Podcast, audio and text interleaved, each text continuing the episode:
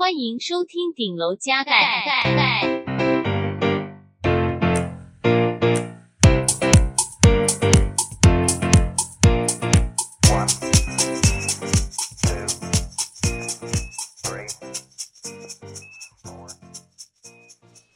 嗨，大家，嗨，大家，我是阿 r 我是 Danny，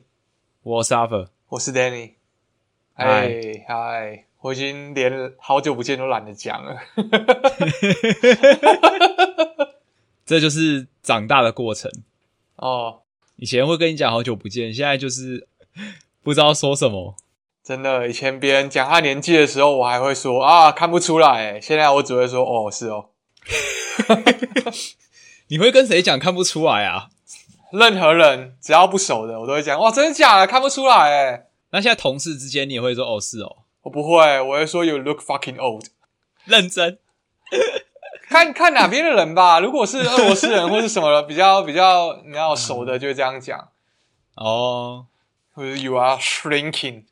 我觉得你在缩小中。诶，我好像就很久没有在职场上接触到年年纪的的那个主题了。我觉得年纪一直都是一个很难掌握的主题。这边还好，因为年纪这个主题有趣，是因为我们的人种每个人都不一样，所以大家老的速度也不太一样。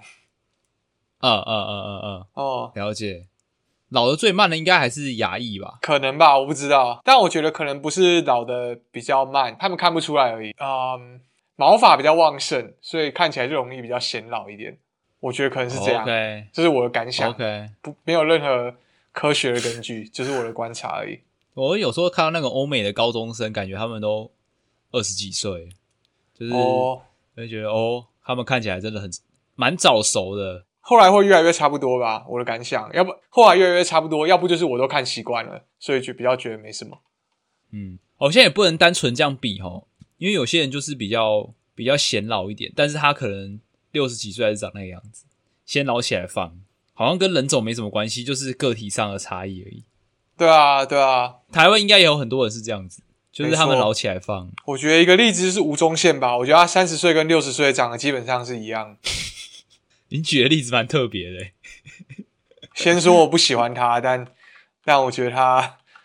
还有 NONO 也差不多吧，康康也差不多，就那一群人。哦。对啊，我觉得还有那个啊，费玉清，对对对对，但他不是长得很老啊，就是我从小时候看到他，现在都长得一模一样，我觉得超屌的。我应该说他有一个经典的造型，然后他就停在那里了。对对对对对对，那个经典的服装哦跟，那个经典的发型完全没有变化。哇，看他六十七岁了哦，天哪！你说小哥哦，哦，好蛮屌的诶，他比吴宗宪大的感觉哦，对我不知道六十吗？那也是大不少诶。那、你去葡萄牙怎么样？有没有什么可以分享？有，我觉得非常好玩，好胜。好胜哦，吃的东西价钱感觉跟台湾没有差很多诶，还是我不知道。总总之就是你你买东西不需要看价钱那种。然后那，你先举一个具体的例子，吃一餐大概多少钱？一个什么东西多少钱？这样大家比较可以有感觉吧。吃一餐，我觉得那边比较少什么街边小吃，比较多就是要坐下来好好吃饭的店。然后那种要坐下来好好吃饭的店，大部分都是海鲜，然后可能嗯，嗯八欧吗？或是你喝个酒十三欧，哎，台币三百九吗？可以吧？两百多到三百多，嗯我觉得是非常便宜的。它不是但小费要另另计吗？还是说葡萄牙没有小没有小费啊，没有小小费这种概念。？OK OK，哦，然后你如果只是嘴馋的话，就是在伦敦可能会有沙威玛，但是在在葡萄牙他们吃一个东西叫 bifana，它是两片白面包，然后中间夹猪肉，然后每一家的做法不太一样，但一样的是它是非常重的蒜味，就是他用蒜味奶油酱去 marinate 那个那个猪肉，然后有的会把嗯整个面包泡进那个酱里面炸，然后有的会淋在上面，然后你再加那个啊、呃黄芥末酱，干超级好吃。然后一个多少钱呢？一个两磅啊、不是两磅，两两欧，六十块台币，六十干块，六十块，嗯，他妈超爽的哎，就吃起来超爽的。我我很推荐啊，就是葡萄牙，尤其是里斯本，我还没去过其葡萄牙其他城市，但我觉得吃的实在没有话讲，真的好吃。然后鱼肉也是，然后章鱼很新鲜，就是他们很喜欢吃章鱼，然后还有沙丁鱼，应该说他们的罐头也是各式各样，嗯，就是他们有专门卖鱼罐头的店，然后他们还有为了沙丁鱼举办一个节日，就是他们有沙丁鱼嘉年华，那嘉年华确切是要干嘛？呃，庆祝沙丁鱼嘛，我不知道他们在街上吃沙丁鱼，然后会摆很多跟沙丁鱼有关的东西。OK OK OK，然后这边的沙丁鱼是那种稍微大只一点点的，就是肉很多，很爽，只能说很爽。还有啥？我想一下啊，葡式蛋挞，葡式蛋挞，哈，干，不知道该如何形容，真的太好吃了。我觉得没有没有到过葡萄牙，真的不要说你吃过葡式蛋挞。干，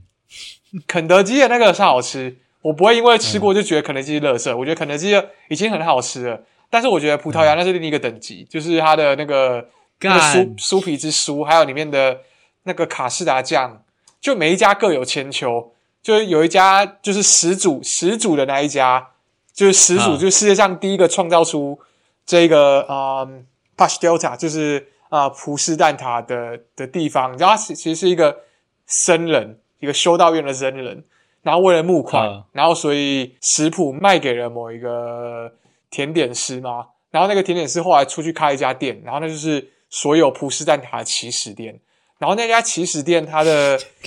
那个蛋挞干好多，我不知道他怎么做到了，有点太多层了。就是它那么小一个，但里面却那么多层。然后它它不是那种很脆的感觉，它是你真的像有点像在吃面包。然后它的嗯卡士达酱没有那么多，它不会大爆浆，但是那个香气你就觉得哇，我操，这个这个也太好吃了吧！有然后你怎么讲？会有人说它过誉，因为它的它的 pastry 它的那个酥皮太太多了。但是我觉得，我觉得就算你不喜欢它，你还是要去体验一下，因为那就是你知道这个东西诞生在这世界上可能最初始的样子。他说他从诞生下来，他他没有变过食谱，然后他就是 OK，就是长那个样子。然后还有另一家是一个在里斯，至少在里斯本到处都是一个叫牵手牌的，我忘记名字叫什么，我之后再附上好了。就是它，它跟那个起始牌就不一样，它的 pastry 薄了很多，但它是脆的。嗯，然后但是里面的那个卡士达酱是你稍微咬一下就整个爆出来了，哇，那个也是很爽，我觉得是不一样的爽感。我觉得如果喜欢喜欢蛋挞的人，真的不能错过葡萄牙。哇塞！所以他们那个那个葡式蛋挞是有一个大家公认的创始店哦，这还蛮屌的诶、对啊，对啊，对啊。哦，那会需要排队排很久吗？我觉得不会，但我我我是平日，我是平日去排的，我我玩的时间都是平日，所以其实不准。嗯但 OK，通 OK 通常大概十五分钟内就会排得到。哦、然后它是一个一个卖吗？就我一颗葡式蛋挞这样。它可以，你可以买只买一颗，因为那个很像是，有点像台湾的咸水鸡，你知道吗？你可能去，然后随便包一包就这样走，然后然后你可能没没事就吃一下盐酥鸡或咸水鸡，但在葡萄牙就是没事就去买一下蛋挞，然后就拿着吃这样。所以你可以买一颗、三颗、五颗、六颗、十颗、十二颗都可以，就不一定要买一整盒，你可以买一颗的，这很正常。OK OK OK OK，哇，干，感觉超饿，听着超饿。但食物之外，我觉得刚刚有个重点就是历史啊。就我觉得里斯本这个城市，或是葡萄牙这个国家很有历史。虽然现在可能没有那么行了，可是，在历史上他们还是厉害的。毕竟你知道福尔摩沙就是葡萄牙航海时代，对大航海时代，然后他们有一个纪念碑去纪念那个他们那时候跟你们讲，我觉得其实他们他们做的事情很糟糕了，他们在殖民啊。你说侵略？对侵略，他们在庆祝这些人就是发现了很多新大陆，呃，还有新的岛或是怎样啊。但他们有一个碑，就是各种船长，然后还有那时候的市长什么的，就在一个碑上，是不是一个立体的、啊？对，有点像是那个木叶忍者村那个感觉的东西。哦，有点像，我好像有一点印象。哦然后建在港海边，对不对？。对，就建在海边，所以很酷。然后我知道是什么，嗯，那个东西就在葡式蛋挞创始店的附近，哦，他们是在同一个闹地铁站区？吗？呃，算是吧，没有到那么闹。我觉得葡萄牙的闹区都没有到很挤的感觉，跟伦敦比起来很不挤。然后伦敦跟台、嗯台北比起来更不挤，所以，嗯，我觉得我们去那边是一定觉得很很轻松啊，就觉得诶没什么人这样。OK OK OK，然后还有一个更酷的是，他们有一个河，就是里斯本有一个河叫 Tajo，应该是 Tajo 吧，就是它是一条超巨大的河，你有时候就不知道它到底是河还是海，但它就在市中心的旁边，所以非常非常漂亮。然后有一个广场，它是一个地方在纪念里斯本以前被外面的人入侵的时候，那个英勇的市长，嗯，保护了这一个保护了这个城市，所以他们建了一个嗯。广场跟纪念碑在那边。然后很酷的是，嗯。那个广场中间的纪念碑最上面是国国王，然后但是纪念碑的那个呃国王的下面是是市长的头像，然后国王并没有戴着皇冠，那个皇冠在市长的头上，为什么呢？其实有理由的，因为那时候那一个国王老闹跑了，真正保护这个城市的是那个市长，所以他们哦市民决定把这个荣耀归给市长。很多这种我觉得是有趣的小历史，但你可能是到当地才会听到的。然后、嗯嗯嗯，那边的英文都很好，所以我觉得去那边旅游基本上是没有什么语言障碍的。还有一点就是，因为这个城市历史很悠久，所以到处都有那种 city tour，所以、嗯嗯嗯嗯嗯，呃有有些要付钱，有些不用。但我不不确定他们到底要不要付钱，因为我通常是看到一团在那边讲解，我就会凑过去就 blending，就是就是混进去。太客家了吧？没错，我觉得很爽。但里斯本是一个呃山丘的城市，所以你可以理解到，只要有山丘的地方，其实就有那个战略位置。就像我们高雄的旗后、旗后炮台，他们也有，嗯嗯就是他们嗯在山坡上有很多很多不同的城堡，然后我觉得嗯城堡都会变成博物馆。然后你在城堡上，因为它是高台，所以你可以俯望整个城市跟那一条很大很像海一样的河。所以该怎么说呢？就是你要度假元素几乎什么都有了，然后海海滩也是很近。就是如果你那个河没有办法满足你，没有关系，你搭个地铁，嗯，我记得好像三十分钟还是四十分钟就可以到嗯，到观光的海滩，然后是白沙，然后很漂亮。对，所以里斯本推荐啊，而且我还没有，这次还是只是里斯本城市而已。其实我有我有离开这个城市去另一另一个地方玩，就呵，那个地方叫 Sintra，Sintra，Sintra，我不知道怎么怎么该怎么发才对，但它就是一个充满各种古城堡的地方。那一总共有六座城，六座 palace，其实六座宫殿不是城堡。然后有一座有一座城堡是 Mos Mos，反正就是古代古代的时候，在葡萄牙建立之前，有一批游牧民族，他们是穆斯林，然后他们是在主主要是在北非，然后嗯他们那时候整个攻克到葡萄牙去，所以他们在那个地方建立了他们第一座城堡，然后那个城堡比嗯葡萄牙历史还要久，就超过嗯嗯嗯，超过一千年了，我觉得我觉得是很屌的。然后看起来很旧，但还在。然后你远远的看，嗯有点像万里长城那样子。它六个不同的宫殿是在六个不同的山丘上，所以各自互相遥望。然后你一定没有办法一天逛完他们全部。然后还有你有另过夜吗？我没有过夜，我没有过夜，我就是去，然后当日来回。然后我去了两次，我去葡萄牙去了两次。是，然后我第二次就是去逛了第二个城堡。其实我总共逛了三三个三个不是城堡宫殿，彩色城堡，它叫那个 Pena Palace Pena，嗯，你可以查一下佩纳宫，佩纳宫，好，很漂亮，很像，我觉得很梦幻啊。我觉得 Sintra 就是一个很很梦幻、很梦幻的地方，哦，我看起来很屌哎，很屌，而且它很大哦。它其实不是只是一小个小城小宫殿的，它是一个非常巨大的宫殿，真的是你可以在那边逛一整天的葡萄牙七大奇迹之一，哦。全部都是城堡跟修道院。对，修道院也很屌，但总之推荐啊，就是我我想一下，葡萄牙有什么不推荐的地方？对吧、来来个缺点吧，你知道那个吗？东京那个拉面，那个柚子拉面阿芙丽吗？阿芙丽阿芙利，呃，呃在在里斯本有分店，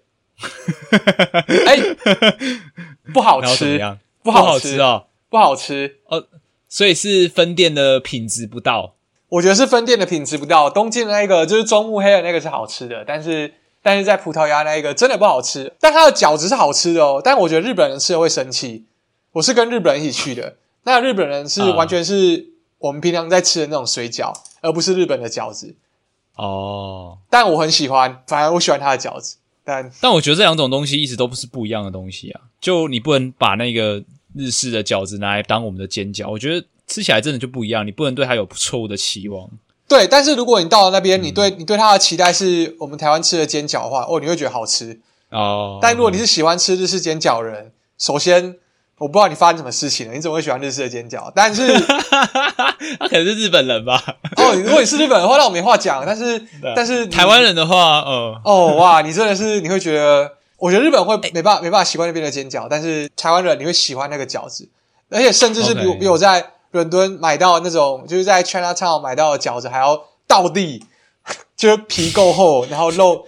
肉够多那种饺子，我就知道那个日本人吃到有多生气。但是我我自己是唯一享受就是那个饺子啊，但拉面真的不好吃。OK，这是我唯欸但我们之前有一次去福冈吃的哦那个，你我也觉得蛮好吃啊。那个算日式饺子吗？还是那个不算？哦，那个是铁锅饺子吗？就是是铁锅饺子对啊很有名的铁锅饺子，我觉得那个好吃。那个其实还是日式饺子，只是他把它料理的方式升华了，我觉得。而且那那是一家我，觉得那个挺赞的，嗯，而且那个是一家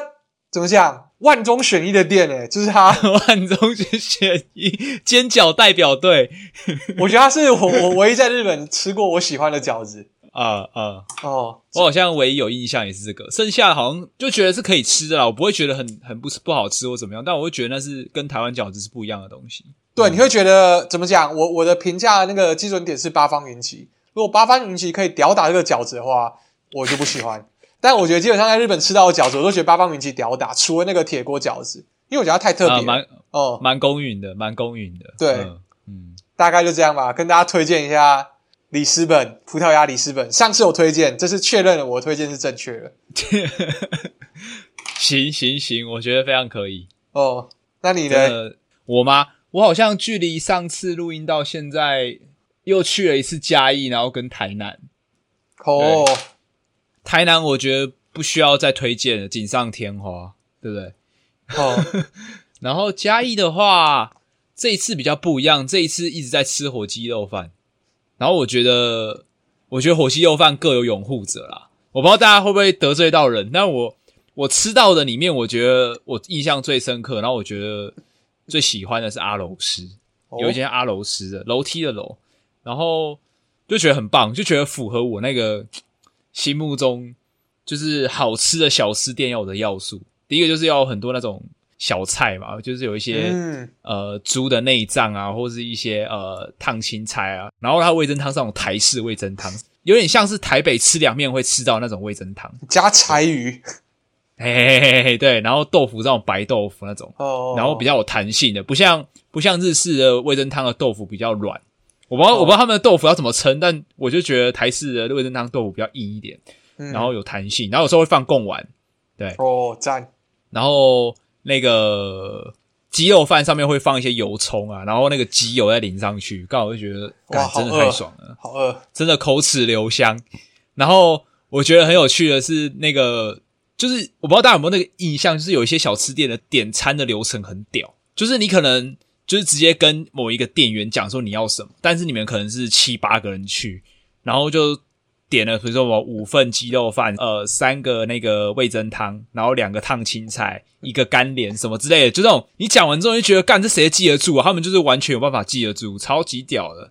然后都知道说哪一桌点了什么，哪一桌点了什么。那种人体 pose 系统，然后算账的时候也很特别，他们会看你的那你们的餐盘，然后一直加重，比如说什么四个鸡肉饭，呃，一百六，一百六加呃三个烫青菜九十，这样一直往上加两百五，然后这样一直往上加，他会在你在你面前算给你看，然后说总共多少钱，刚好我觉得超有趣，干，我懂，我懂。就觉得很可以很可以感受到这个你知道有一种城市原生的那种生命力的感觉，然后我就很喜欢那个感觉，对。所以这次去去嘉义就是一直在吃，然后还有一天跑到那个东石去看一个，哎，你不知道你有没有看过，有一部电影叫做《消失的情人节》，哦，没有，还是我有，我看一下。呃，是一部台湾的电影，刘冠廷演的，哦，菜头对，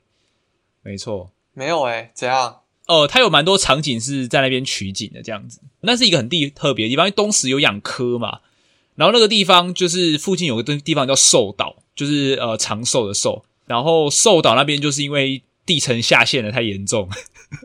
所以海涨潮的时候，就是你会看到马路被淹没这样子，但是不会淹没到很夸张，就是人还是可以走，顶多就是急溪这样子，然后就会形成一个很很末世的感觉嘛，很末日的感觉，就是呃还是有电线杆，还是有马路，还是有房子，但是涨潮的时候是就是他们会抛在海上面这样。哦，对，叫白水湖寿岛，西海岸特有的那种风景，因为就养科嘛，然后加上它那边地层下陷很严重，萧条的美感还蛮特别的，就大家有机会可以去看一下，然后还是挺推荐嘉义的，就玩起来还是觉得很棒。嗯，冬天要来了，冬天去我觉得应该更舒服，因为我觉得台湾夏天越来越热，我觉得有点受不了，因为那时候我去台南，然后然后去嘉义的时候，我就是。有一两天真的是热到，就是怎么喝水，然后汗都没有办法停下来，然后感觉自己快挂。因为而且那个天气是真的很热，然后加上台台湾又很潮湿，然后你就会觉得这个汗真的是没有要停下来的意思，就还蛮痛苦的，就觉得一年一年的夏天比一年还要艰难。嗯，所以我还蛮期待就是冬天的到来。然后我觉得冬天在台湾不下雨的地方旅游是很棒的一件事情，真的推荐给大家。对我觉得要来了。我觉得十一月应该就开始冷了吧，干很很很很卑微，你知道，很卑微。要离开台北，应该说要离开北部哦那北部就会一直下雨这样子，哦对吧？嗯，不过还是很推荐嘉义，嗯，赞，行，行。哎，还要跟听众讲一下，你你满三十一岁了，哦，对啊，满三十一岁，就是在上一期跟这一期的节目的录制过程中，悄悄的过完了生日，赞。赞。三十一岁就没什么感觉了，哦，就是 thirties，就是所以三十岁还蛮特别的，但下次有感觉可能就是三十五或四十了，哦，对啊，嗯，补助一下生日快乐，可以没问题听众补助一下你生日快乐。可以，可以，可以，可以。该怎么进入今天的主题呢？跟跟我们刚刚聊的东西好像一点关系都没有，对不对？这个气氛，这个祝你生日快乐的气氛非常非常的温馨，哦。且展望未来。那我们讲到未来的话，我们就要想一下，什么东西是没有未来的？政治大学。三小，三小，其他有前途的校友表示干，你也狗啊小。哎，那是因为他们厉害啊，不是因为这间学校啊。哦，哦，这是我们的重点吧？我觉得厉害都是因为要本本身厉害，但是要撇得这么干净就对了。怎么样？这样讲好像很不知感恩一样。我看一下，我觉得是有一点啦，毕竟我们学校也是相对便宜的价格，享受到客观上来说挺好的教育品质，然后这些东西纳税人的钱，所以我们讲这种话，可能真的 我不知道，有点不知感恩啊。我觉得要先，我我觉得可以不知感恩，不知感恩。好，我觉得我们先先给一下 context 啊、我们两个人毕业于同一间大学，我觉得其实听众可能都知道，或是我们我们其实有讲过吧，我们从来没有隐瞒过这件事情，我们也不会、呃应该我们也不会讲什么顶、有啦，对啊，我们也不会讲什么顶大这种智障的称呼，我们就是讲政治大学。呃，是文山区那一间，不是巴黎那一间。巴黎有一间哦，对啊，你看我们的那个 wiki 上面有写说，位于巴黎的政治大学，请见巴黎政治大学，那在哪里啊？在巴黎啊，你说法国、哦？对啊，不是巴黎哦，吓吓死我！我想说淡水那边有一间 跟我们跟我名字一模一样的大学，然后我他妈现在才知道，太奇怪了吧？哦那个巴巴黎哦巴黎，巴黎二生里，巴黎，巴黎巴黎，巴黎政治大学应该很很悠久吧？是法国的精英名校。哇哦，不敢不敢不敢不敢不敢不敢高攀。好，但总之我们的 content 就是我们两个是同一间学校毕业的，然后 Yes，哎，好修蛋，我觉得要先讲今天的主题是什么。哦，对，我就要先讲今天主题是什么。这样比较，我想说，你今天是要来特地做一集，然后来来就是痛骂自己学校，还是怎么样？我觉得听起来这个 context 很像是这个节奏。哦，对对对，其实不是。我们今天的主题是要来聊学历这件事情，这不算蹭吧？但是我发现，或是所有事情，台湾的一切几乎都是绕着学历在打转的，尤其是高高中、大学跟研究研究所会吗？我觉得研究所大家好像没有那么在乎，研究所大家好像在乎你论文、嗯论文怎么样怎么样，但其实我们想要跟大家讲的是，这件事情没有没有你想象中那么重要。开头先讲结论了。对，我觉得它不重要，就是我觉得它超级不重要。然后我不知道为什么大家需要花那么多时间讨论它，包括我们今天还要特别来开一集讲说为什么不要花时间讨论。然后我们花两个可能两个小时的时间跟大家谈论说，为什么你不应该谈论它？听起来超没有说服力。我觉得 应该不是说为什么不应该谈论它，而是我们在看待事情的时候，为什么学历不是一件那么重要的事情？然后，我觉得我们站在一个，因为政治大学就是是一间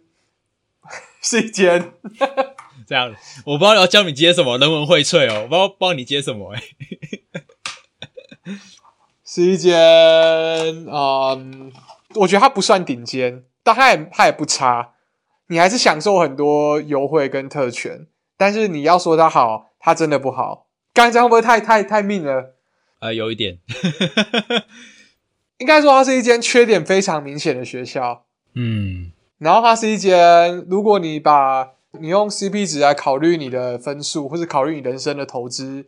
时间的话，它是一间 CP 值非常低的学校。但它会让你不快乐吗？没有，我其实我在那边的那几年是非常非常快乐的，我也很喜欢这间学校，我也喜欢我遇到的人，但我对这一个文凭实在是说不出什么好话来。大概是这样吧，所以我觉得我们站在一个不上不下的角度，可以，所以可以可以讨论一下上，也可以讨论一下下，所以我觉得这就是今天的 context 吗？怎么办？我觉得怎么讲都好像对正大很命欸呢、或者是大家很在意的东西，就是主要这个社会评价一个人的一个指标嘛。然后哦学历，我觉得一直都是台湾人的一个紧箍咒，就是你会看到很多人试图跟你说这些东西不重要，但是跟你说这些不重要的人，其实基本上你会信的话，他们基本上学历都应该都蛮好的，这样才有说服力嘛。就是它是一个很矛盾的事情，就是跟你讲不重要的人，基本上都在这一个关卡里面都是已经破关的人，然后他们跟你讲我，干真的不重要，就真的不重要啊啊！他可能也没有在骗你，他就是真的觉得不重要，但是那是在他的前提之下，他觉得不重要。嗯，对，所以学历重不重要，我就觉得感觉是也是一个，在我觉得在台湾社会也是一个蛮矛盾跟大灾问的存在。哦，对，它是一个大灾问。然后我觉得我们学校母校国立政治大学，对，国立政治大学，我觉得是这样。在客观上来讲，我觉得在这社会上来讲，我觉得我们应该算稍微有资格来聊一下这件事情，就也算是在这个游戏里面玩的不算差的一群人，可以这样说。哦，但是念这间学校的人很少会做自己在这个游戏里面玩的好，这就是一个很很矛盾的现象，也是我觉得学历重不重要的一个体现。就是别人看你可能会觉得你这游戏玩的很不错，但是你从来不这样觉得，你也不是谦虚，或者是觉得很自己觉得很虚伪或怎么样。但可能当年考上的时候会有一点这样觉得。你现在问差不多年纪，然后在这间学校毕业的人啊，我觉得我不知道诶、至少我身边的人应该都没有这个想法，就会觉得 哦，就是这样啊，就是呃，有念大学这样子。不管怎么想，都是可能因为是是文组学校吧，然后加上台湾产业的重心，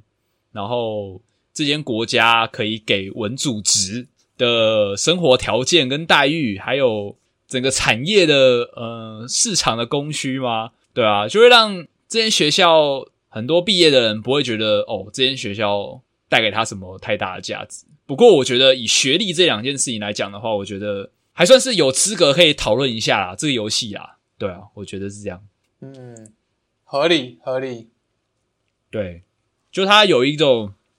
局外人跟局内人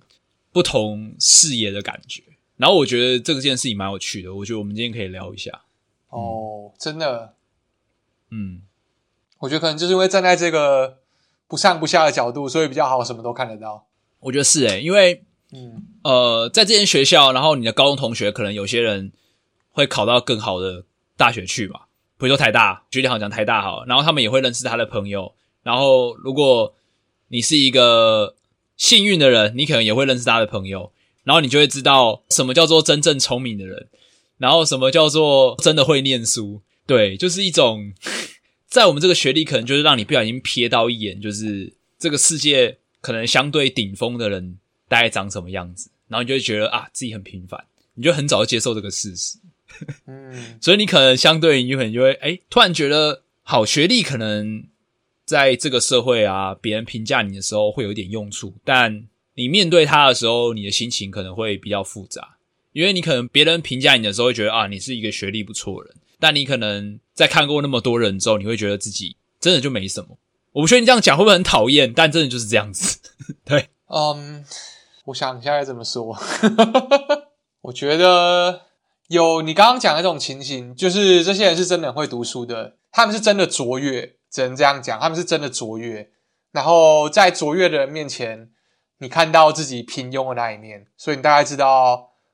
你自己只能到这里，你永远都到不了那个地方。然后这件事情，我觉得我们应该可能在高中的时候就有就有多少意识到。然后当这条路走得越来越远之后，你越来越意识到，我干真的是真的是没有办法，没有办法超越，或是没有办法啊、追上这些人的对于学问的追求。我觉得不是对于学历的追求，是对于学问的追求。就是他们之所以能够在那个地方卓越，我觉得那是他们自然而然的。他们不是为了追求这份学历，他们学历会那么高是很自然发生的。就可能有这些人，然后，但是我刚刚想要讲的其实是，就你身边的朋友，或是我身边的朋友，其实你大概知道哪些人是你会觉得，哎，这个人很聪明，或者这个人很有才华的。然后他们可能，嗯，各自走走上了不同的路。比如说，有人念了台大，有人去了国外念书，有人去干嘛干嘛。然后有些人念了政治大学，然后你会，我不知道为什么会发现，好像念念我们学校的人，感觉怎么会有一种安贫乐道的感觉？就是你知道吗？就是就是就是知道自己赢不了这场游戏了，就这样吧，bio 就这样吧，就是先我要好好享受我的人生了。就是大家会更甘愿于平凡，不会想要嗯往上猛猛一跳，或是想要翻身或干嘛，大家就是很很认命的接受，因为这好像就是念文组的人在台湾这个社会的框架下需要接受的命运。然后，就算你就算你在这个地方真的很，只要你不是最最最最顶尖那些做学问的人，或是最最最最最顶尖到你有办法出国去跟人家竞争的人，就算你还是属于优秀的那一部分，但其实你跟平凡人并没有任何差别。我觉得，当你当你体会到那种特殊性消失的时候，就是你能够接受现在这个状态，然后安贫乐道的时候，然后我觉得我在啊、呃我身边的朋友观察到这一点，就是大家不会那么汲汲营营，相较于其他我遇到啊、呃毕业至不同学校的人的话，嗯，会会比较大家会比较 chill。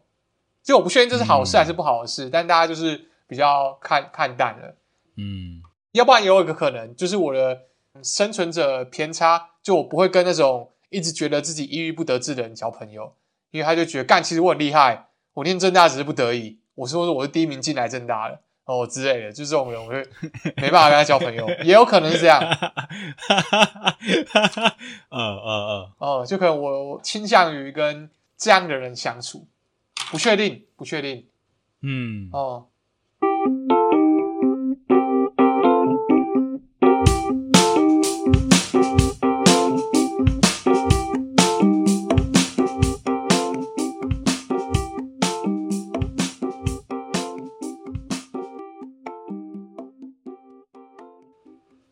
但我觉得是好是坏，就看他的心境吧。对啊，我以前都会觉得说，可能从小就立志要有一份安稳工作的很逊。哦，小时候就会觉得说，啊，如果你的能力可以的话，你应该要尽你所能去做你能做到的事情嘛。不管你要追求财富，还是要让这个世界变得更好，自私的还是兼善天下的，我觉得为什么我就想不透，为什么就是有人会甘于平凡，或者是就觉得他做这样就好了。一直到现在，可能近几年，我就觉得干这种人真的大彻大悟者，觉得真的太佩服了。嗯，因为我觉得我自己回头过来看，我就觉得他们应该活得也比很多人开心，然后很满足嘛。就是因为他的人生可能这这一块对他来说，他就是这样就可以了。然后他的其他的人生的追求可能就不在工作上，可能是家人啊，可能是其他他的兴趣等等的。但这一块他就已经有点像破关了，对他来说。那我觉得这未尝也不是坏事，因为他也不是郁郁不得志，他也不是说他妥协或怎么样，而是他一开始就知道他想要这样子，然后他也就做到了，然后也甘于这样子。嗯，然后我觉得这种人超佩服的，很赞诶，就觉得蛮好的。我觉得这就是个性跟人格特质，就不用觉得说哦，我一定要成为那样的人，因为我我觉得这辈子不会成为那样的人啊。但我就觉得，哎，那样的人其实如果是我们学校的人，然后他这样子想，那我觉得他应该比较快乐啦。我自己觉得，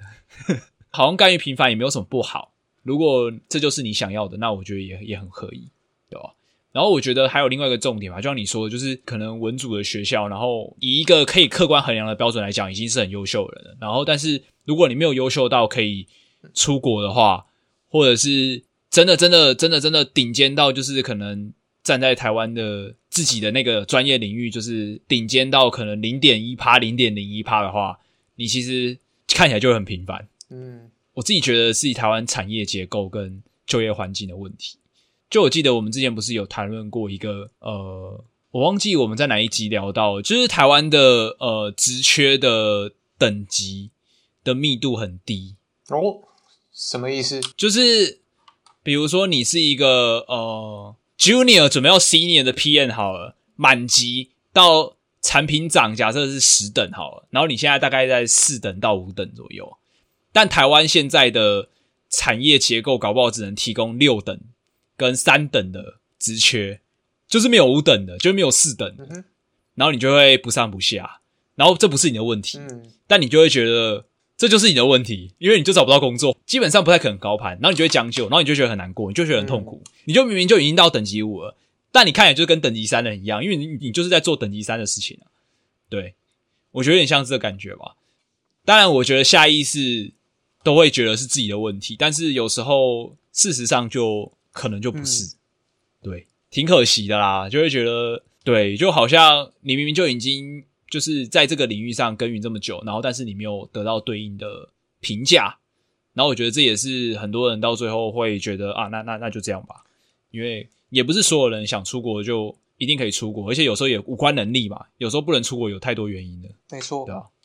哎，怎么会到这里来？哎哎，讲到那个说我们学校的人有一个特色，安平乐道，嗯，安平乐道，对，真的，像我就在英国享受着高昂的税，就是帮人家养老人嘛。干妈的路上老人遇到我不会敬礼，你想揍他们？看看看三小三小，讲好像台湾的台湾的老人遇到你会敬礼一样。我们还要让座给他们，好不好？我觉得他们是应该要 让座给我，是不是？因为我上班一天很辛苦。对我上班一天很辛苦，啊，你在家没事，干嘛躺着？但我觉得回到回到学历这件事情来讲，我就觉得呃我觉得如果还是在台湾的话，我自己觉得学历这件事情，我觉得它还是有点用处的啊。然后通常可以说出，就像我说的，通常可以觉得学历不重要，或者是你不在乎这件事情的人，基本上就是你完全连提都不会提。就如果说今天你一直跟大家说，哎、我觉得学历很不重要，你觉得学历很不重要，我觉得学历很重要，我觉得学历很不重要，那都只有一个结果，就是你觉得学历很重要。不管你讲不重要或是重要，你只要提了，对，那就是很重要，那我们那我们今天这样子是不是？很重要。我觉得它还是一个怎么讲，在台湾啊，我觉得我不知道现在的大学、高中的状况怎么样，但我觉得，我觉得读书然后拥有一个还不错的学历，还是一个平凡家庭的小朋友看到拓展视野的好机会啊，对吧？因为嗯，我觉得你就比较能够去遇到真正的怎么讲，就是那些不管是是什么规则，他们都有办法战胜人。他们只是今天刚好赛道就是读书，然后他们就是干就是书读的很好。但今天如果赛道也不是读书，是其他事情，他们也会搞得很好的那些人。然后你就会知道说，哦，原来这个世界是怎么样被推动的。然后我觉得那个视野是该说是有趣还是不有趣，还是一种诅咒，我觉得就看自己个人的造化跟想法。不过，我觉得学历就是可以带你看到那些东西，不管你想不想看。有很多人会有郁郁不得志的反应，或许是这样。就你或许在潜意识里，你知道你自己是跟那些人是比不上的，但是你就会觉得啊，干，我们都是同一间大学毕业，怎么可能会比不上？但真的是很抱歉，就是真的没办法，就是真的差得很远啊。然后，如果你没有处理好这个心态的话，其实我觉得还蛮容易崩掉的。嗯，我觉得高中也是一样，你看到这个视野的反应是什么？所以我觉得有一集我们跟博瑞在聊天的时候有讲到，就是知识就是一种诅咒，我觉得也就是个原因。这些东西有可能会是一个养分，但也有可能会是一个 你知道毒药，嗯，让你自暴自弃的毒药。所以我觉得学历这件事情，我觉得它有点双面刃吧，就是单看你怎么去面对它。就有些人可能会觉得一直想要企图证明学历不重要，我我觉得也不用这样子一直强调这件事情吧。你只要在某一个某一件事情上做的让人家很佩服，我觉得绝对不会有人去再去讨论这件事情。然后好像最后到最后真正在乎，然后最后要说服的，好像都是自己而已。嗯，我觉得，嗯，真的。所以证明学历重要或不重要这件事不重要。应该说端看你怎么想吧。哦，对啊，你觉得它重要，它就可以真的很重要；然后你觉得它很不重要，那它就真的可以很不重要。虽然好像是一句废话，但但我觉得啦，我觉得随波逐流的路线的话，我真的我真的觉得还是很重要的。就是依照台湾现在这个社会的风气，我觉得我们当然可以举出很多就是不需要学历就可以证明自己的人。嗯我没有找找到少到特例，但我觉得那终究是比较少数。然后我觉得，如果你不是一个有很明确志向的人，然后可以很明确知道自己为什么不要念书，然后可以很明确的告诉这个世界学历不重要的话，如果没办法，那我觉得那就去念书吧。我觉得念书还是挺好的，对吧？我我觉得可以这样，我觉得可以这样总结，就是我觉得台湾的，嗯，我觉得台湾的多元，虽然不能说什么事都要跟国外比，但我觉得台湾的多元是假的。就台湾其实并不鼓励你多元，嗯台湾的不管是我们的教育系统或是我们的社会，并没有鼓励你跟大家不一样。嗯就我们很喜欢说什么台湾是什么岛国，然后文化很多元，我们有很多呃不同的族群，多元融合三小的。但其实我们是一个非常不多元，也不不喜欢拥抱多元的国家。就你跟人家不一样的话，大家只会觉得你很奇怪。然后就像你说的，如果你你不是那么清楚你自己要什么，你只是知道你不想跟大家一样，这样你你有很大的机会你会爆炸。就台湾没有留很多的 buffer 给你去想说啊，我想要跟大家不一样，但我不知道我想要干嘛，嗯我可以停下来想一想嘛。嗯台湾的社会告诉你不行，社会压力会跟你讲不行，嗯然后你可能也不会过得到多差，但是总之你是感受不到我们的社会是在鼓励这件事情的。然后我们所谓的就是拥抱多元或庆祝不一样，可能只是在我觉得还停留在很表面的阶段，可能就是嗯该怎么讲？我觉得是在某一个前提之下，我跟你一样的之后，你才能够不一样。对对对对，就是我们要有一个有一个嗯基础在，就是我们要说，哎，对干你不能太不一样哦，我们的接受多元的那个 buffer 就到这边而已哦，对对对你再超过就不行哦。对，你就异类这样。嗯你就异类。嗯但是在我觉得，尤其是在在西方国家，我不说我没办法代表所有西方国家，因为我也不是那边的人。但是我觉得至少在伦敦或是在纽约，就会看到一些很扯，真的很扯的人，但他们过得很爽，活得很好，然后嗯也不太不太需要担担心工作什么了。你甚至会觉得，嗯干这些人这么当当，他一定过得很差很惨。其实并没有，因为这个社会也不能说他们允许其他人不一样，而是他已经变成这样。我不知道他们怎么到这一步了，但我觉得台湾离这一步还有一段不小的距离。是，然后，如果我们在这个阶段就先洋洋得意的话，我觉得就是感觉会放慢了自己的脚步，就是我们还真的没有自己想象中那么多元。然后，我觉得，嗯，要讲文化的多元性，我们先讲语言就好了。干，台湾超级单一语言的，诶就你生活中你基本上是不会有需要什么呃讲其他语言的机会，对吧？几乎啦，几乎，嗯对啊，但我发现其实到欧洲国家，或是到了，我觉得英国、美国就不用讲，他本来就是讲，就是讲这个语言的。但是到了，就算到了印度或者到了其他地方去，我都会觉得，哎，他们是真的被迫需要找一个共同语言，让不同的族群间互相沟通。但在台湾，你很难看到这件事情。我觉得我的 data point 很少，但我的一两两三个外国朋友，他们会说，对啊，台湾人很热情，没有错。但是语言真的是一个痛点，就是嗯，我们的社会还没有真的准备迎接好那么多外国人。然后你看，你看那些做嗯，我们引进台湾的外籍移工，他们也都是必须得学会中文吧，对吧？我觉得怎么讲，就是在在证明我们我们社会从从表面上来讲，我们已经我们已经尽量做到多元了。从政策上来讲，我们看起来很开放了，但是实际上，如果你追根究底再追下去的话，会觉得台湾没有想象中那么多元。然后这也是我觉得张老板有点把话题拉到很大，可是我觉得学历就是一件这种事情。学历或考试制度其实就是要一直制造出一样的东西，就是这个标准下，我们认证优秀的东西，大家是一样的，好前进。然后这一个这个行为模式会深深的刻在所有年轻人的心里，包括我们，只要我们是经历过嗯这个系统长大了，你很难去否定掉这一切。嗯我们大家可以今天在这边假装跟大家说，我觉得学历一点都不重要，我觉得我我不在乎学历，但实际上是你如果发现这个人跟你学历是差不多的，比如说如果你是政治大学的话，啊、你可能会跟某些学校或是同个学校的人，你会觉得哦，好像比较比较容易拉近话题，会有这种错觉，可能他不是真的，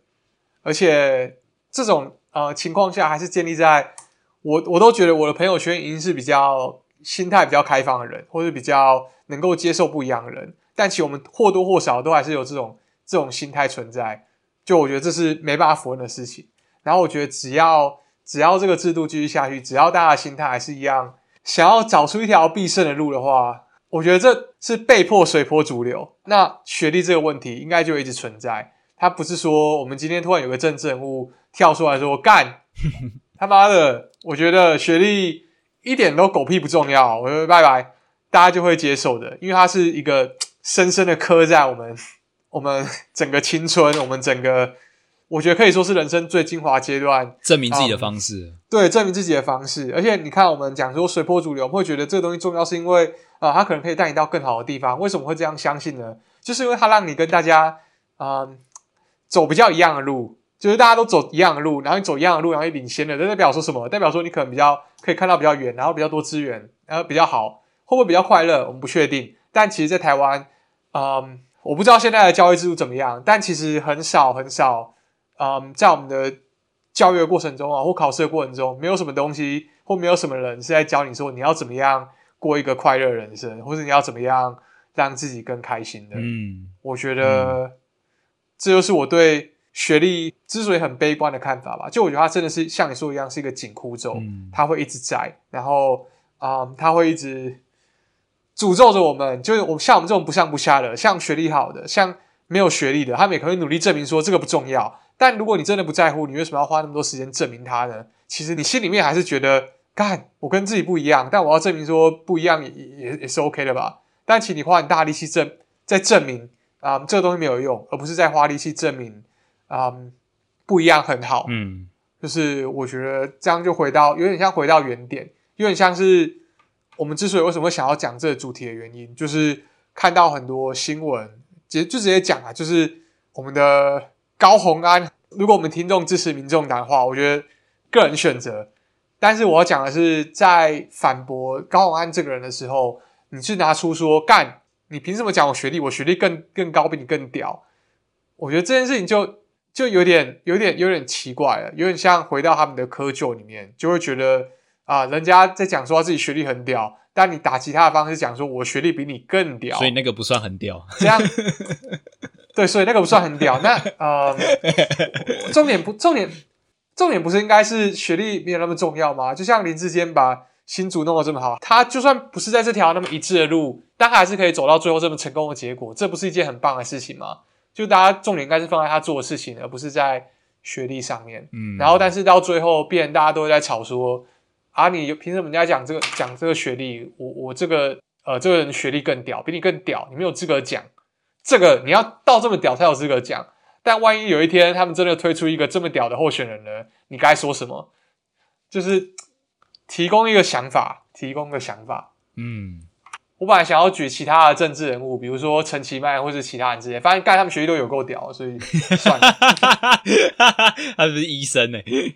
我觉得这有两个可能，一个是厉害的人就是做什么事情都很厉害，包括读书，包括政治，包括所有事情。对啊，这个社会主要赛道就是要先跑读书这个赛道，就是先跑完嘛，跑完之后他看他要再去哪，然后啊这种人就是不管做什么都可以做得很好，对啊，哎呀，就没有什么意义嘛。没错。可能啊，我不知道哎、我觉得，嗯，我觉得他可能可以，就是台湾人很常拿来衡量一个人的很多面向的一个基准值吧。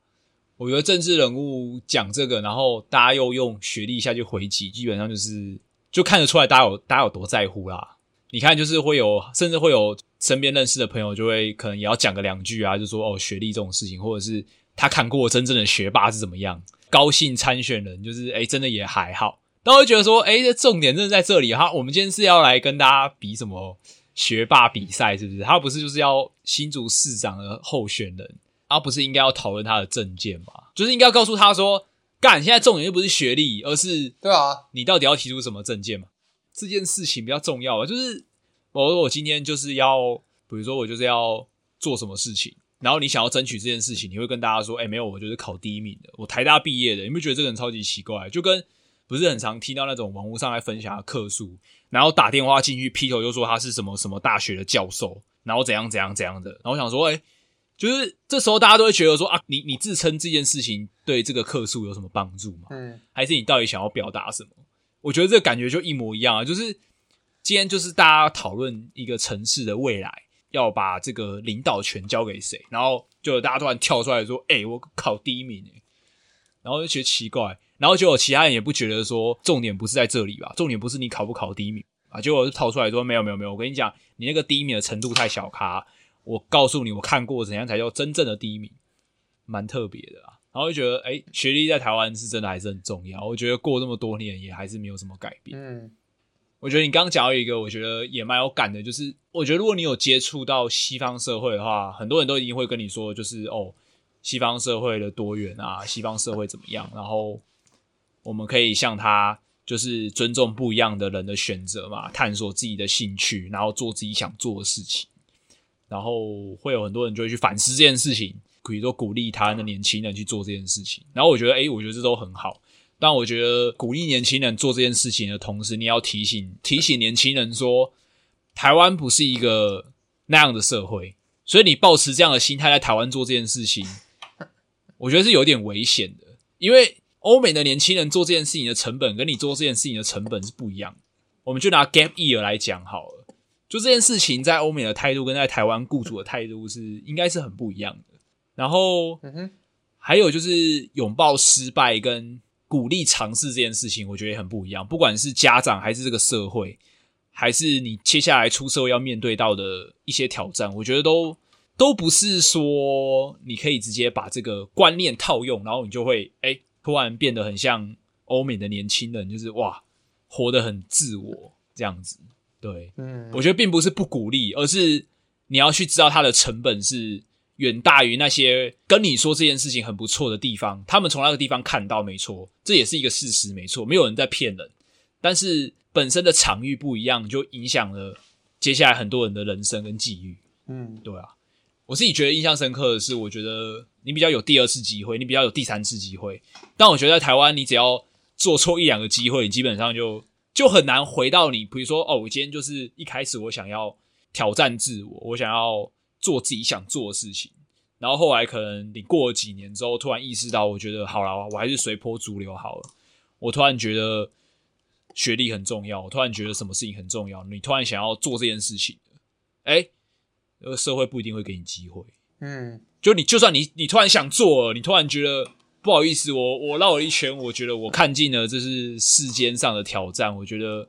我现在甘于平凡了，我终于懂了，我就是想要怎么样就好了。哎，可能连这样的机会别人也不会给你，嗯，他会觉得你太老了，难难教啦。不管是什么原因啊，或者是哎这个事情，他们就会觉得说你这个心态呢，我们只有允许在二十五岁以下出现。你三十岁来跟我说这件事，哎、没有，就是那我就去找二十五岁，或怎么样，我不知道。但我就觉得，对，也就是在拥抱这些西方的呃多元的思想的同时，就可以想一下啦。我自己觉得，就是比我们年轻的听众啊，就是要有一个这样的自觉。这不是谁的问题，就是生在台湾有生在台湾的好，但也有生在台湾的挑战。嗯，我觉得这就是 生在台湾的挑战，挑战，挑战，绝对是生在台湾的挑战哦。对啊，就真的很难去很难去突破啊！我觉得，我觉得我还是相信这社会有在变好，但我觉得是很缓慢。然后我们已经三十一岁了，就基本上就是一个，就是已都已经受完教育了，所以基本上我们就是已经是活出那个形状的样子，对啊。然后这也是我们自己看到，然后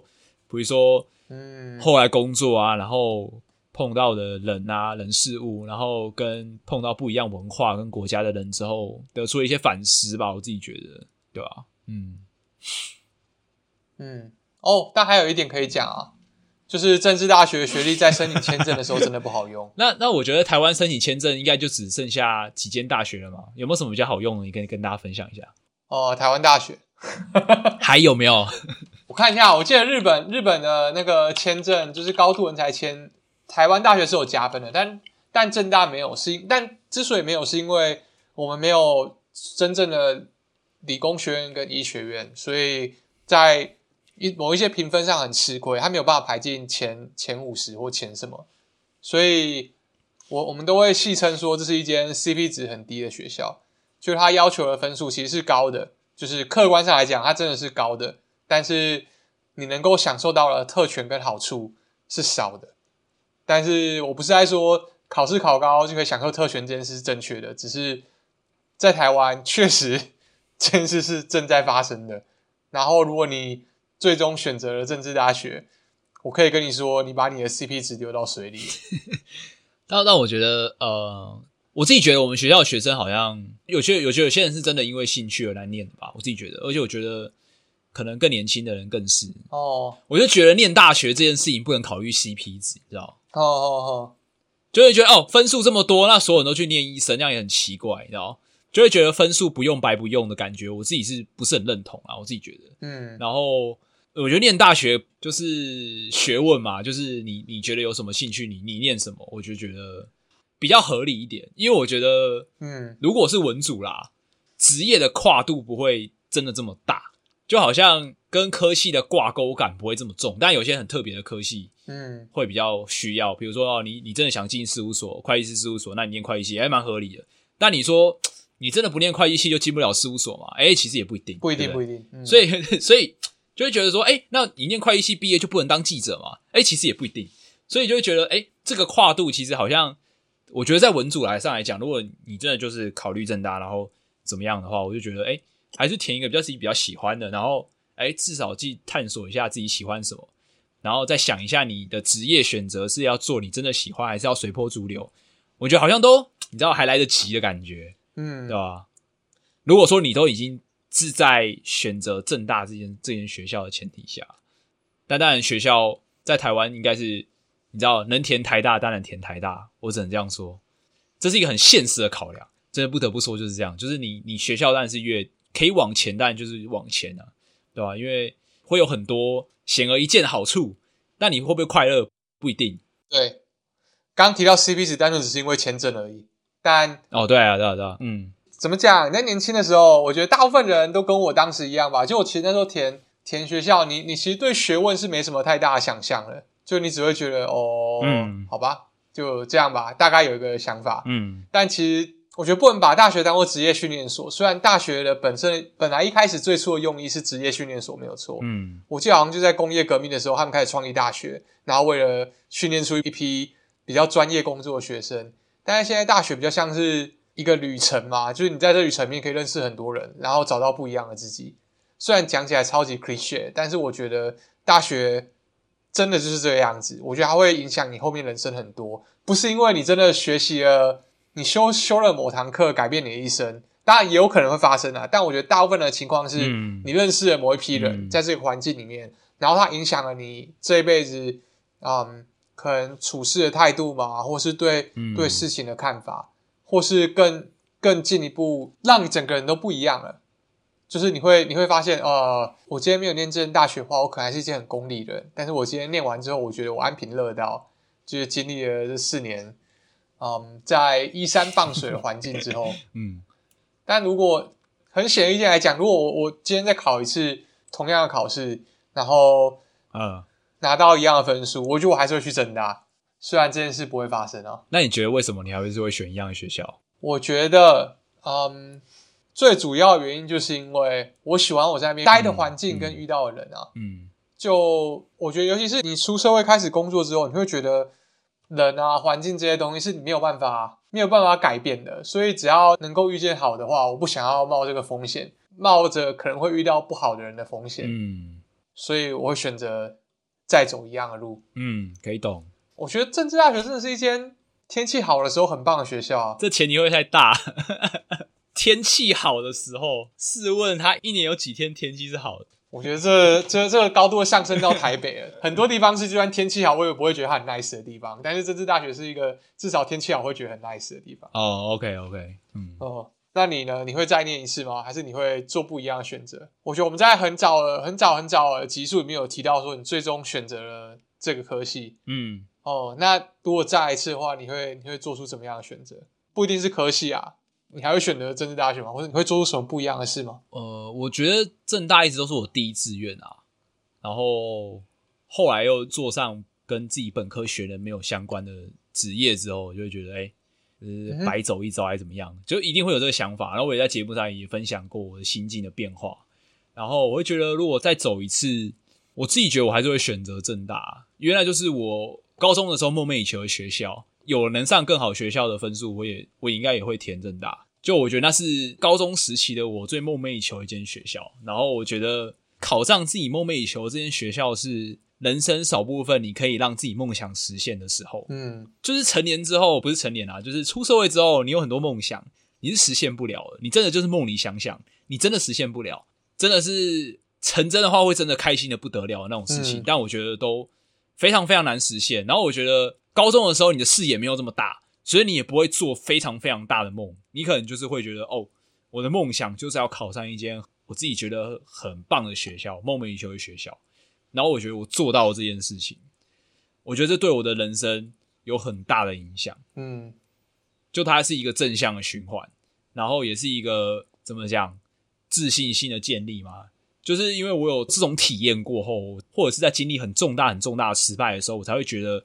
还有在相信自己的勇气。因为我曾经就是设定一个梦想，然后完成它、欸，嗯哼，然后我好像没有什么理由会觉得自己做不到什么事情。考上这间学校对我来说的意义是，其实是比我想象中的重大很多。嗯就是它建立了我可能懂事之后的自信很大一部分。所以再选择一次，我还是会选择这间学校。然后我也完全没有后悔念这间学校。老实说，科系我觉得后话，但是我觉得学校是完全大家嘴归嘴嘛。然后毕竟文组的学校，所以你知道文采总是比较丰富一点，总是有很多新奇的方式去去评价这间学校，然后去调侃自己的学校。但我觉得，我觉得大多数的人啊，也不嗯会很允许说其他的学校鄙视我们学校。我自己觉得，就如果说今天现在有一间学校说，就是我们学校怎么样，我觉得大部分人应该会不太开心，而不是说哦，对啊，嗯我们学校就是感真的很烂什么之类的。我觉得应该不至于。但是平常就是同一间学校的人一起自嘲或调侃，我不知道其他学校会不会，但我觉得我很喜欢那个感觉，就很有趣。觉得那个那个怎么讲，那个共同记忆跟那个归属感是是有的，对。然后我觉得在这边，就像你说，再让你选一次，然后你去其他学校，你会遇到什么人，我不知道。而且，身为一个从从高雄上到台北来念书，有很多的文化的冲击。然后我觉得是有一群很好的朋友一起陪我度过这段时光。然后如果不是这一群人的话，我会不会就待得很痛苦吗？或许也会。然后我会不会就变得就是自己一个人独来独往，过完自己的大学，也有可能。所以我觉得，我觉得我自己很幸运啊。然后我觉得这是一个独一无二的体验，所以我就觉得这间学校对我来说比较多的不是一个哦，我我可以拿出去学历可以干嘛干嘛，而是它就是一个那五年来的美好回忆的一个集合体。当然也有不好的回忆啦，就是酸甜苦辣的回忆的集合体，浓缩成这六个字，可能放在履历上，或许对别人来说是一个评价我的一个、嗯一个一个标签，但我觉得对我来说，它就是一个回忆。对啊，我觉得这样这样去看自己大学的经历会快乐很多。对啊，它就是一个过去的一个代名词嘛，对吧、你不会用什么特别的眼光去看你国中的名字吧？因为如果国中不需要考试，那就没有所谓的高低之分的话，你还会因为什么什么国中而感到怎么样吗？对你来说，应该也就是个回忆吧，对吧、我就是觉得对我来说就是这个样子。行，我觉得我们好像其实没有很很专注在学历上面，但总之也没有总之什么哎、没有，总之什么？我觉得以我们来讲的话，我觉得或许真的没有太多可以琢磨的点，因为我觉得我们讲不重要，那大家就真的不重要嘛？也不也不会啊。那我讲很重要，哦，对吧、这社会的公司就是很重要，对，所以所以我觉得，我觉得能讲的不多啦。然后我觉得就也分享一下我们对念大学的看法吧，还有嗯，就是怎么讲，遇到这个议题的话，我们会怎么样想的？可能提供一些想法，提供一些脑袋水果 （brain fruit）。对啊，或者打从一开始在的议题本身就不是学历，学历本身就不是重点。嗯，就可能才是我们想要聊这一期的原因吧。看到那新闻，然后那之后后来的发酵的那些讨论啊，都会觉得，你知道，总是觉得哪里怪怪，就很像有那种鱼刺梗在喉咙里面，就会觉得，嗯，真的是这样吗？就觉得很奇怪。然后，但是你又想要讲一下，嗯，对对对，然后你又会觉得，就像我们现在这样，其实也是一个很很很有点小矛盾的地方啊，就是你就明明就会很不想要去瞎搅和这件事情。对，所以我才会觉得，嗯，或许我们这一集淡化掉那些，你知道，一直专注在，比如说，哦，我学霸，你学霸，我北一女，你怎样？我就觉得，那就是又又再把那些标签拿出来，然后重新强调一次，然后好像也，嗯，没有什么新的东西。如果说真的要占学历的东西的话，我觉得网络上应该超多的，对吧？就没有必要我们在这边，嗯，占给大家看。没错。哦，行，希望今天的分享对大家有帮助啦。可以，可以，没有的话呀。你听到这里，我也是感谢，也是感谢，点击率加一，好不好？就对啊？真的欢迎欢迎大家。但我觉得这个东西就是挺主观的看法，对吧？所以你你问你不同意，那我们当然也尊重了，哦，对吧？我觉得我们两个的同质性太高了，所以一定会有一些偏误，对，这是绝对的。然后我们也承认跟同意这件事，所以有些人不同意，我觉得很蛮正常的，我可以接受这件事，可以来信，真的可以来来信，但但不要骂我们啊，大家理性讨论啊。对。我们可能就不理你而已啊，也不会跟你吵。不会，我会跟你说哦，谢谢你的指教，你说的都是对的。哦对 好，那今天结论可能差不多这样吧。然后我觉得好东西推荐，你有没有什么想推荐的？可能要呃，我想一下，你先来好了。好，我跟你讲，我我刚刚在在丹尼聊聊到伦敦的时候，我想到一个东西，我觉得我可以推荐给大家。我觉得直接取代我原本要推荐的东西，就是刚刚丹尼有说，就是他在伦敦这个城市遇到很多真的很做自己的人，然后觉得感觉他们诶总是活得很好，然后就让我想到 IG 上有一个，嗯，这也是某一次呃丹尼回来我们去喝酒的时候不会推荐给我的我知道你要推荐什么了。一个 IG 的账号，然后叫做 Subway Creatures，就是地铁生物。对，然后这个 Subway Creatures 这个账号呢，它就是在记录纽约地铁的各种奇葩的事情。然后有多奇葩呢？大家自己上 IG 上看就知道，真的很有趣，是我超级喜欢的一个 IG 的账号，因为我觉得它真的有点拓展了我的视野，然后还有觉得对台湾真的还不够多元，我觉得纽约真的太屌了。看，因为我本来是对纽约是没有什么太大的，你知道特别的怎么样？就哦，纽约是城市啊，我美国也只去过西岸而已，就东岸我一直没有踏足过。但我觉得，因为这一个这个这一个账号，让我觉得不不不，我觉得有生之年我一定要去纽约一趟。我觉得这个地方太屌了，就是这个拥抱多元性的方式跟尊重客体差异的程度，实在太令人敬佩跟尊重。对，就推荐给大家，就是在 IG 上搜寻 Subway Creatures 就可以。行，行，我想一下我要推荐啥。嗯，哎、干其实我发现很可笑的是，你说说看。你知道我开始请那个 house cleaner 一阵子了吗？嗯嗯嗯然后好，我觉得跟大家推荐好，我跟大家推荐就是家事打扫这件事情，house cleaner。嗯，到底有什么好不推荐？就是这件事情还蛮还蛮值得推荐的啊！呃，你继续说。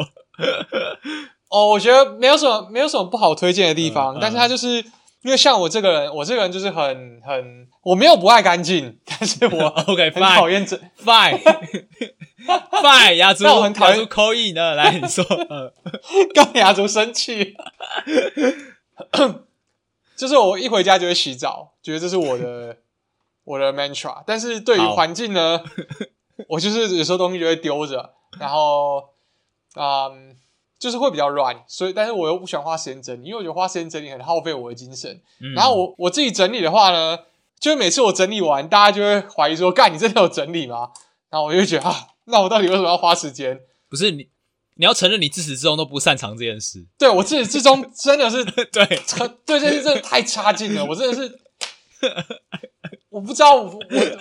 我觉得只能怪我自己，就是我我觉得要么我懒，要么我不擅长，我觉得两个可能都有，所以呢，嗯，在今年开始我就开始请了 house cleaner，然后他会帮我嗯整理家里啊，然后打扫一下，然后还会给我一些怎么怎么归纳东西的建议。然后我本来是定一个礼拜一次，因为我觉得干我家很乱，嗯我可能每个礼拜家里就会爆炸。然后，但是在长期合作之后，他跟我说应该怎么整理，就给了我很多想法，知道这些东西该怎么收。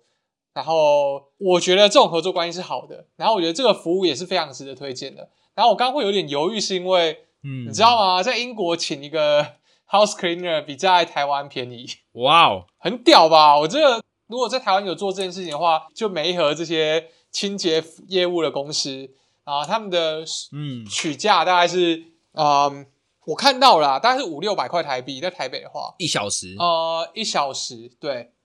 然后可能只是基础的清洁。嗯，然后呢，在英国，我目前合作的那个呢，它其实一个小时大概是六百块台币左右。但你要想，六百块台币在英国跟六百块台币在台湾，我觉得是两个很不一样的数字。哇，好扯哦，对啊，所以我觉得，嗯，怎么会这么便宜？这不是抱怨，我觉得很好。但是，嗯，这是为什么刚刚犹豫的原因，就是他在英国我是很推荐啊，但是在在台湾是不是值得这么推荐，我就有点怀疑了，因为代表说，我以为在台湾应该会是更便宜才对，但没想到在台湾其实是是算贵的欸。我不知道哎，我觉得这可能是市场市场供需的问题。对，大家会觉得说你你扫个家里干嘛要请别人，你自己扫就好了，对不对？对对对对，我觉得是这样，我觉得是这样，嗯，它不是一个很普及的服务，哦在台湾啊，嗯，但我跟你说，请一次之后你就会觉得哇，太爽了！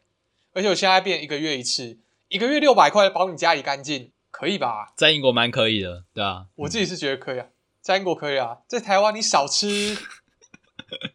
少吃什么？我不知道你要拿什么比喻，少吃十二个十二个挂包，少少吃十二碗 俄阿米刷，你就可以